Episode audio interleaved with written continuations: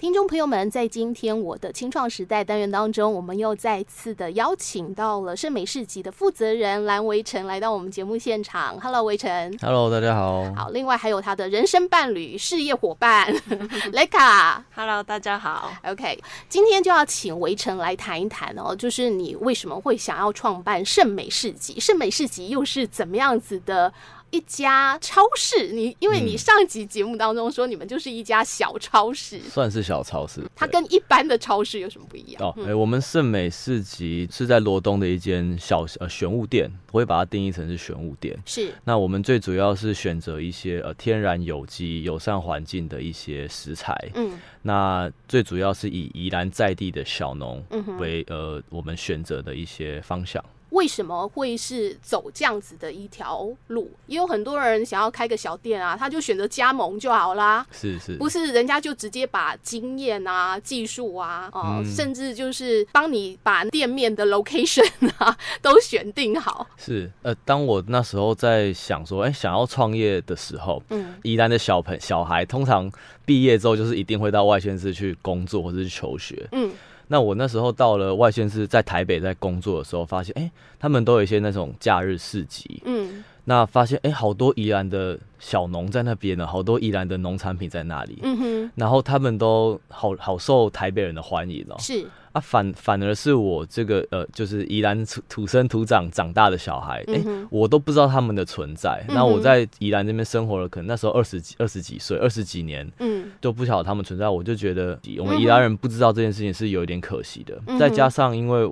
呃我们家人有生病的关系，所以因而开始接触到很多关于有机的产品。那我就觉得说，哎、就算我爸妈家人他们有这样的需求，嗯哼他们却不能吃到。宜兰在地的呃很很棒的蔬菜或者很棒的水果，甚至是稻米，嗯哼，那我就觉得很可惜。那是就是因为没有这样子的一个平台在宜兰这边，所以嗯哼大家只能到呃可能一些连锁有机连锁通路去买到比较干净的食材，对但是那些食材他们的食物里程通常都很远，对，都是从中南部运上来的。嗯哼，然后那我就想到，哎、其实这件事情是蛮矛盾的一件嗯事情。没错，明明我们家隔壁就在种有机的稻米、嗯有机的蔬菜，嗯但是我却买不到，我却不知道跟他们跟谁买，我只能到一些有机通路去买，买到的却是中南部的。嗯哼，就是后来发现这件很矛盾的事情之后，我们就觉得说，哎、是我想要呃用不同的角度来看我们宜兰的农业这件事情，嗯然后希望可以把可能跟我很类似这样子的人，我们不知道我们宜兰的小农他们的价值在哪嗯里，不晓得宜兰农业其实是这么厉害的这些人，希望可以提醒他们，或者是说呃。告诉他们，其实我们宜兰的农业是非常厉害的，我们不嗯需要去，呃，如果有有可以的话，最好是吃宜兰的在地的小农的食材，嗯哼尤其是他们是干净天然的。是对 OK。其实现在当然对于一般消费者来讲，他也希望就是呃能够吃的健康啊、是就像你刚刚讲的，是因为家人生病的关是系，然后你希望提供给他们那种呃有机无毒的好的食材、好的食物。没错，但是如果说你到呃有机店，就是一般连锁的那种有机商店，是你买到的可能就是从很远的地方运过来的，没错甚至是国外进口的。是啊，那其实呃，这个部分就是我们讲到就是碳足迹嘛，是碳排放，是那它又相对的，其实对于这个环境是不够友善的。是对，当然，你如果说你对于环境不友善，你并没有办法有一个好的生活环境的时候，你又怎么样期待说你自己的身体可以健康起来？对啊，没错，对，没错所。以这其实都是环环相扣的。是啊，像哼像我想举个例，像是呃，我们家人生病，其实是我爸爸那时候呃得到癌症。是，那我爸爸他其实是一个不抽烟不喝酒，嗯然后他每每天早每天早上运动一次，下午傍晚又运动一次，就是我们那种刻板印象很健康的那种形象代表。嗯哎、但是我们有一天发却发现他他怎么身身体出状况，他生病了。嗯，那我们那时候就想要有一个答案嘛，对，所以就去回归到会不会是我们的食材、我们的食物、嗯我们的空气出了一些问题，是，所以才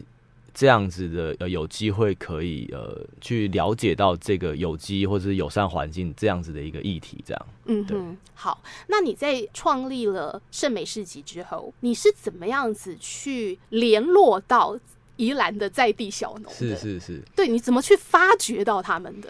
对，呃，其实因为我们呃，我们也没有务农背景，对然后也没有务农，就是有相农夫相关的一些连接，嗯所以第一开始当然是透过网络啦。 ，OK，那透过网络之后，就是一一的一个去陌生拜访他们，嗯哼，那当然也会面对到很多的质疑对跟很多的一些。不知道说你背后的目的意对他图们是，而什且尤么其？是那时候又还年轻，那可能二十几岁，想嗯说这个、他们可能都会想小说毛这个头小毛头啊跑过来跟我说他要卖宜兰的蔬菜，是那那些农友其实他们都呃，可能在宜兰已经生根二三十年了，嗯他们就是觉得说，哦，宜兰这个地方大家都有种菜，大家也没有可能也没有相对没有那个意识，相对台北来讲没有那个概念，嗯，所以他们大部分都是六日会跑去台北去摆摊，去卖 给那边的消费者，哦 OK，所以。再加上我去去到那边，我说我想要在宜兰推广宜兰在地的农业，他们其实都会觉得有有蛮大的质疑啦。嗯哼，啊对，那当然一开始是蛮有阻力，是蛮大的，嗯但是还是会跟他们不断沟通，不断的沟通嗯。 哼，那沟通久了，就有一种慢慢会有一点信任感，说啊，这个年轻人，不然我们就给他一点机会试试试，看有一点给我们这种呃一点机会试试看这种感觉。嗯哼，那像这一两年来，就会有很多的农友会互相介绍，然后我啊们才会 OK 才可以知道更多的一些好东西，嗯哼，然后才会被我们发掘这样。 OK，因为毕竟他们算是农业的一个 community，对是不没对？错，然后他们会知道说哪里有好东西，再透过这样子的彼此推荐之下，呃，你所可以去摆在架上，然后让消费者选购的那个选择才会越来越多，这样子是没。错没错。好，当时真的就是你只要知道哪里有种出好的蔬菜、好的农作物，你就自己跑到当地去吗？对，那时候我们其实也拜访了十几间的农户们。嗯，那当然，呃，一开始什么都不会啦，嗯所以就是去到那边有这样子的要求，其实嗯他们大部分有质疑的声音，也有支持的声音，嗯但是可以感受到就是啊，好了，不然我就把我的菜给你卖卖看啊。 ，OK。虽然说你像是一个超市的负责人，是好，你就是负责进货嘛是，好，我们讲的直白一点是这样。那其实我觉得你也扮演着某种所谓的观者这样子的一个角色，是没你要错怎么确认说，哎，你所取得的这样子的商品，真的就是天然有机无毒的呢？诶、当然第一个呃，政府有一个就是有机标章嘛，是，那要取得那个有机标章，某种程度上就是代表说，哦，它的它它的东西是没有使用一些呃化学肥料或是化学农药的，嗯这样这样子的部分其实是、呃我们会要求农夫他们去呃出示这样子的呃标章。但嗯那如果说它是以友善的话，目是前呃友善农业还没有这样子的标章可以去去操作。嗯哼，那所以我们大部分其实我的经验之下是以呃我们评估农友的这种信任度，我 OK 们我们建立我们彼此之间的信任度，嗯哼，就是像是我们会呃到一个田，如果它的可能杂草，嗯一些从一些小季节会去可以去发现说它有没有使用到农药，嗯，然后可能很哎、它这个田他跟我说它。没有使用农药，但是它也没什么杂草，哎、嗯那我们可就能会就有觉除得草剂对，之可能类就会的有除草剂。是然后或者是说，是其实呃，农农村的社群其实非常的紧密，啊，OK，所以也偶尔可能也会听到说，哎，他某某谁谁谁，他其实号称他是有机，他是无毒的。嗯事实证明，口耳相传，他可能被验出来了，啊，OK，也会有这样子的传闻会出来。嗯，所以其实我们蛮蛮多时候是靠人跟人之间的连接是，跟互相信任的这个机制。嗯来维持我们店家， ，OK，那我没有很追求说我一定要要求农友一定要有有机认证的原因，嗯是因为其实有机认证对于农夫来讲，虽然说是一个保证嗯保障，但背是后的成本很高，背后成本非常高。嗯那尤其是再加上一些老农们，他们其实对于一些呃法规上面其嗯对实都不要太去申请的程序，对他一辈子都其实他为了身体健康，他完全都没有在使用农药的。嗯，但是因为那些程序造就他无法得到那个标章，我们是就会觉得这样的事情其实是非常可惜的，是，就是因为他没有那个东西，所以我们没办法进他的货，嗯哼或是没办法法取得他的好好食材、好商品。是是，对，所以我们其实，在把关上面，除了说你如果有标章来说的话更好，嗯哼，但是我们也不会排除说你没有标章、没有标章的这一群呃农农夫们这样嗯子。哼对，OK，不管是围城也好，或是 Leica 也好哦，其实这就是你们第一家店，你们之前其实是完全没有相关的一个呃经营管理的背景的，是，对。那你们是怎么样子去取得相关的一些知识呢？呃，我们大部分都是从网络啦， 就是网网络。其实现在呃，YouTube 或者是呃 Google，其实你如果有一些什么样子的疑问或者需求，嗯哼那大部分上面都会有很多的人会分享他们的一些经历。是，那其实我也蛮常会从书上面会得到一些知识，或是包括像是一些讲座的一些经验分享，嗯哼哼，也可以知道说哦，他们走过的这些路，嗯。然后经历过了什么，那我有哪些事情是需要注意到的，这样嗯。哼，所以 Leica 你是从一开始你就参与，比如说像呃围城去拜访小农的这个部分，你一开始就参与了吗？对对对，我跟他一起。嗯好，你有没有感受到那个困难度呢？呃， 有，就是 对，他是宜兰人，但是就是背景都没有那那些农业的连接嘛。嗯然后我我也是，我我又更远， 哼，啊、是， 而且你还是个外国人，对，就是跟台湾 OK 也没有连接的人。嗯对，哼，所以我们去那边就是真的是有有感受到一点距离， 嗯哼，然后他们就变成是有点，就是他们教我们，哦我他慢们要慢怎么做，传递一些知识给你们，对因为你们对甚至对有机农业可能都不是很了解，对不对？ 对对对对嗯哼，所以其实也是在这个过程当中学习到非常非常多的。真的 OK，好，是，那你非常认同围城就是开一家这样子的店的嗯理念吗？真的，一开始还没有开店的时候，嗯我一直都呃跟他说，嗯真的要想好、 哦。我觉得这个概念很棒，嗯，但是呃，因为其实在日本也是有呃，现在慢慢越越来越呃，这种店慢慢越来越越变多，嗯哼然后就是那些店，呃，我有看过很多店家已经倒了还什么的，哦，所以就是知道那个经营那种不容易。易，对对不对？对因为呃，说实在话啦，就是你去联络宜兰在地的这些小农，然后把他们的商品上架哦，呃，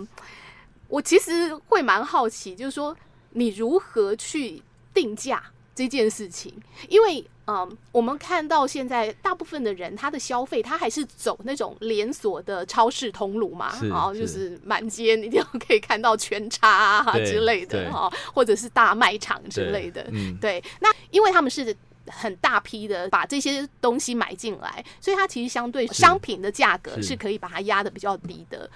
其实，在就是贩卖有机商品的这个部分，相对的你们的价格就会比较高。没错，对，对那你是如何去做定价的？这个就是你定价的策略是什么？哎、其实我们呃去跟小农在谈要进货这个时候的时候，呃，其实我们不会去压他们的价格，嗯那反而是他们的末售是卖多少钱，嗯那他给我一定的趴数之后，嗯，那就是我们就是照着他的规则、游戏规则走，是，因为我们真的深入到当地的时候，真的到他们去田去看，知道了解他们的故事之后，会发现其实他们的过程真的是很辛苦，嗯所以我们不想要因为呃台湾人其实就是很很看重 CP 值这两个字，对，没错，但是我觉得在友善农业或者是说在永续这件事情的话，如果你看 CP 值，嗯其实会破坏到呃，或者应该说会对生产者会有一些不公平，嗯因为它就是生产了这么它的它的呃。成本就是这么高，它需要经历可能包括稻米好了，稻米它可能需要半年的时间去去培育，嗯那它就是经历过很，然后它又不使用农药肥料，嗯嗯、有化学农药、化学肥料或者是除草剂，嗯它的先天条件上就比一般惯性的更严苛一是点，没错，然后，但是它又比别人难卖，嗯因为大家只看价格，他没有看到他后面辛苦的那些承他需要承担的风险，或者说他可能需要每天起来除草，然后用手来捡那些福寿螺，就是消费者看不到这件事情，他只是评断价格这件事情便宜或不便宜。这件这件事情对我们来说，其实就是因为我们了解到，我们有跟他们呃去了知道他们的故事之后，会知道会觉得说这件事情，呃，对他们来说其实是非常不公平的。嗯所以我们在跟消费者在沟通的时候，其实也常常在告诉提醒消费者，他们其实背后面临到的成本很高，嗯他们的风险很高，但是他们产出的品质，我相信一定是会比呃有在做打折、有在做特价那样那些品质来的要来的更 更好。对，是看起来你们店还有兼具教育功能喽，是我觉得我就们是你们要教育消费者这样子的对一个概念嘛，没对不我错们对？其实做蛮花蛮多时间在阐述关于呃产品的一些价值，嗯哼那提倡就是希望不要客人不要因为价格便宜而去优先考虑它， OK 因为这样子会忽略掉很多品质好的、真正好的好东西。 OK，好，我们今天先跟围城还有 Leica 聊到这边。谢谢，谢谢。